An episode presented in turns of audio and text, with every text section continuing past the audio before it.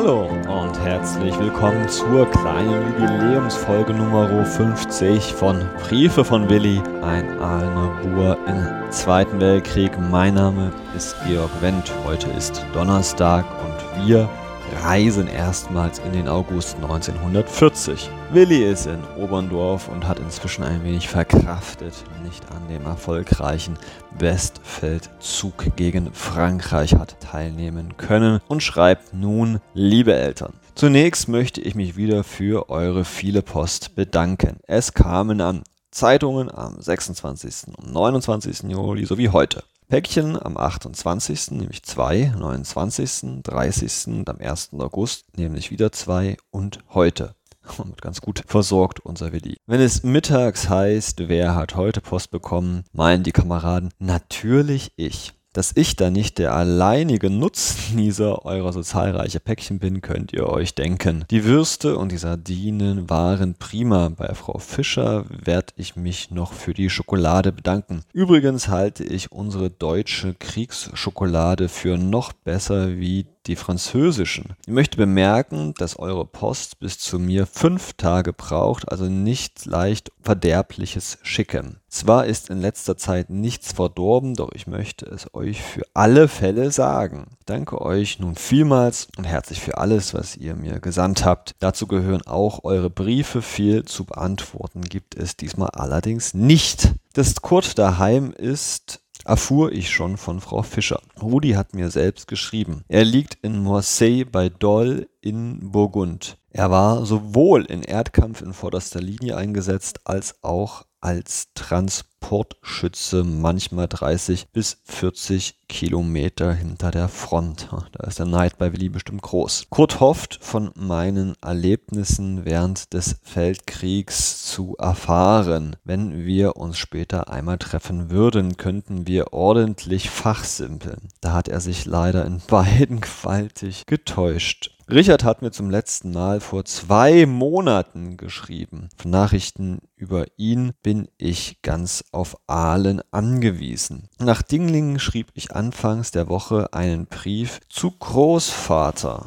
Ah, der ist 82 geworden, zu seinem 82. Geburtstag. Post von Martin Kurt Gunther von Onderich bleibt seit mehreren Wochen vollkommen aus. Ich bin froh, dass ich jetzt wöchentlich nicht mehr als zwei bis drei Briefe zu schreiben brauche. Bei uns ist alles so eintönig, dass ich kaum was zu berichten weiß. Taschentücher und Socken hätte ich nicht gebraucht. Es genügt, wenn ihr mir es schickt, wenn ich es verlange. Ich habe heute eine ganze Anzahl Ansprüche könnt ihr mir Gesichtsseife schicken, Rasierklingen und Kuverts. Briefpapier habe ich noch. Den Film schicke ich bald, auch 100 Schecks sind die vier Serien für die Bilder bald beisammen. Dass ihr sowohl Schinken als auch Eier zu Hause habt, ist ja großartig. Bloß müsst ihr diese vorerst selber aufessen. Manche Kameraden haben jetzt noch nicht einmal ihren Osterurlaub gehabt. Ich meinte ja auch nur, dass ich sowas gern essen würde, wenn ich vielleicht in einem halben Jahr wieder Urlaub bekomme. Vater hat vor einiger Zeit in einer Zeitung etliches angestrichen. Was den Artikel über die Schweiz betrifft, so bestehen heutzutage für eine Rückkehr der Schweiz ins Reich die besten Voraussetzungen. Die Neuordnung Europas muss schon ganz gründlich geschehen.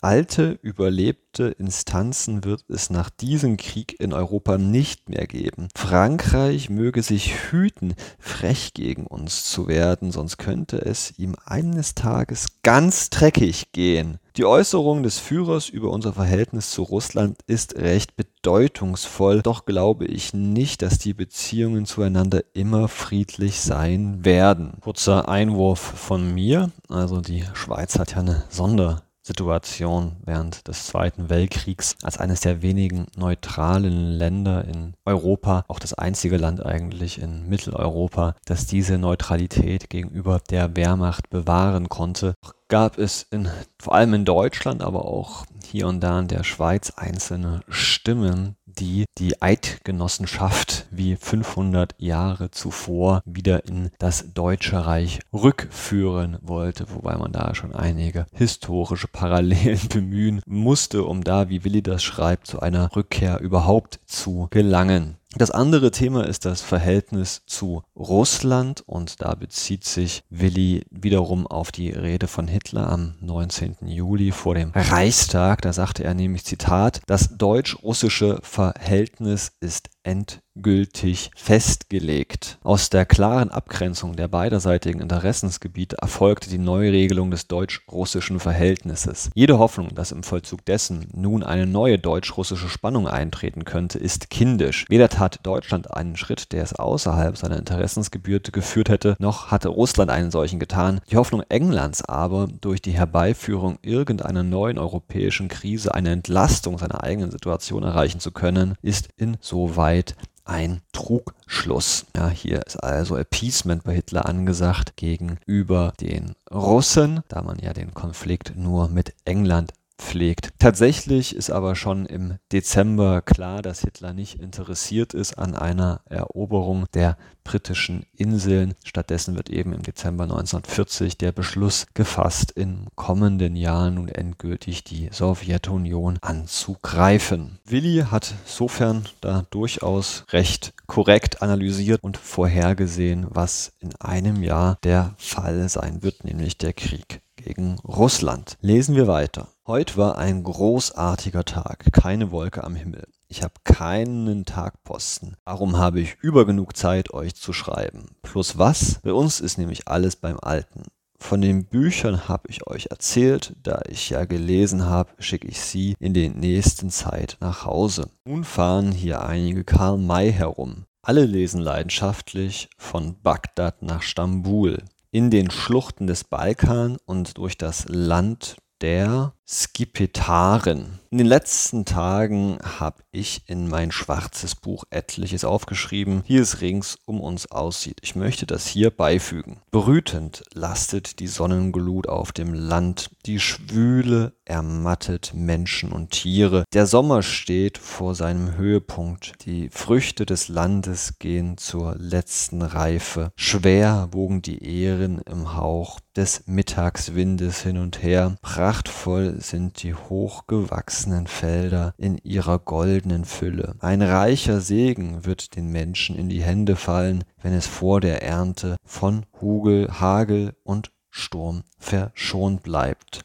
In Übermaß hat die Erde Kräfte gespendet, strotzend an Ähren breiten sich über dem Talgrund die Felder. Den Hafer haben Gewitterstürme vorüber gebeugt, aber Weizen und Gerste recken sich stolz empor. Die Wiesen sind gesättigt mit vielerlei Gräsern und Kräutern und übersät mit Blumen. Es ist eine Freude, die saftgrünen Weiden zu besehen, wie allerorts gelbe Butterblumen, weißes Scharbockskraut und Beerenklaue, blaue Glockenblumen, Margariten und zarte Gänseblümchen und roten Klee durcheinander wachsen. Drüben hin flattern zwei Kohlweißlinge in verliebten Spiel. Das ist die nicht zu bändigende Lust am Leben, die sich uns zeigt im tollen, ausgelassenen Wirbeln und Ringeln durch die heiße Luft. Würden nicht die Heimchen ohne Unterlass ihr eintöniges Lied zirpen, dann wäre es weithin Stille über dem Land, so wie drüben in den schwarzen Bergwäldern das Schweigen herrscht. Aber diese unsichtbaren Sänger in grünen und goldgelben Gefilden kennen keine Ruhe bis in die Nacht hinein. Auch die Vöglein sind verstummt. Nur in der Morgenfrühe und im Abendrot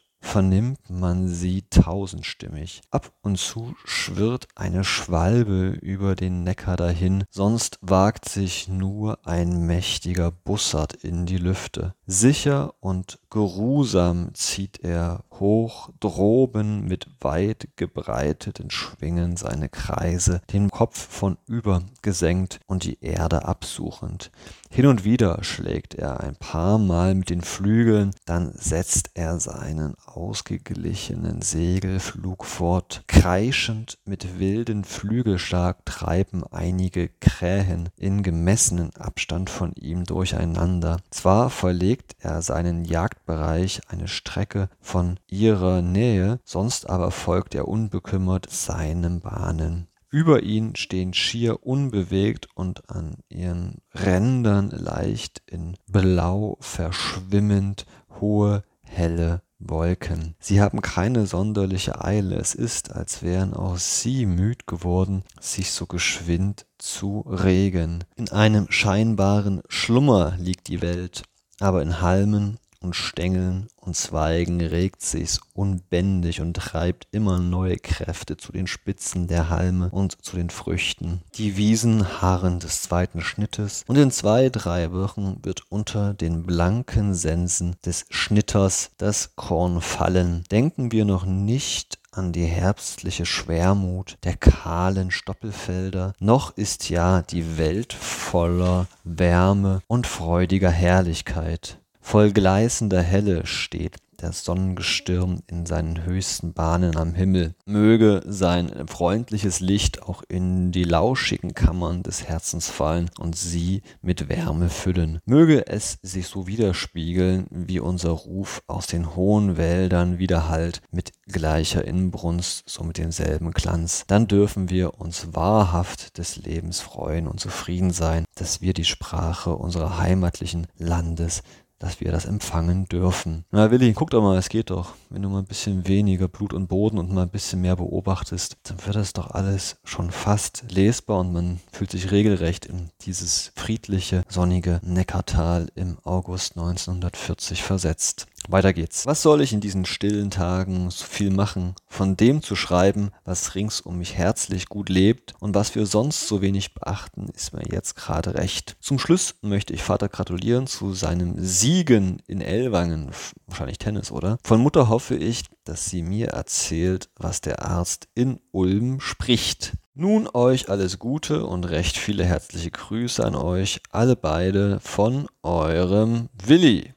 Doch jetzt unten drunter steht noch was. Halt! Jetzt habe ich noch was vergessen. Den Geburtstag von Großmutter in Dinglingen weiß ich nicht mehr. Könnt ihr mir den schreiben? Hat Mutter die Heftchen bei Frau Fischer mitgenommen? Oh, die sind immer noch bei Frau Fischer. Auch das Konzept auf dem weißen Zetteln. Schickt mir bitte auch das Büchlein mit den sogenannten Gedichten. Ich will mir nur was ansehen. Dann schicke ich es euch wieder heim. Jetzt noch Grüße an Onkel Paul, Frau Schwenninger und Herr Nowak. Euch selbst nochmals viele Grüße von eurem W. -Punkt. Ja, Willi, das ist doch mal ein zutiefst friedlicher und ja, bis auf den Eingang mit Schweiz und mit den künftigen Krieg mit Russland auch ein ja, Naturbeobachtungsbrief, den man heute vielleicht so oder ähnlich südlich von Oberndorf am Neckar schriftlich festhalten kann. Ja, mit diesen Gedanken schicke ich Sie in den Donnerstag. Ich wünsche Ihnen alles Gute, bleiben Sie gesund, so oder so. Einen sonnigen Tag wünscht Ihnen Ihr Stadtarchivar von Aalen, Georg Wendt. Tschüss und auf Wiederhören.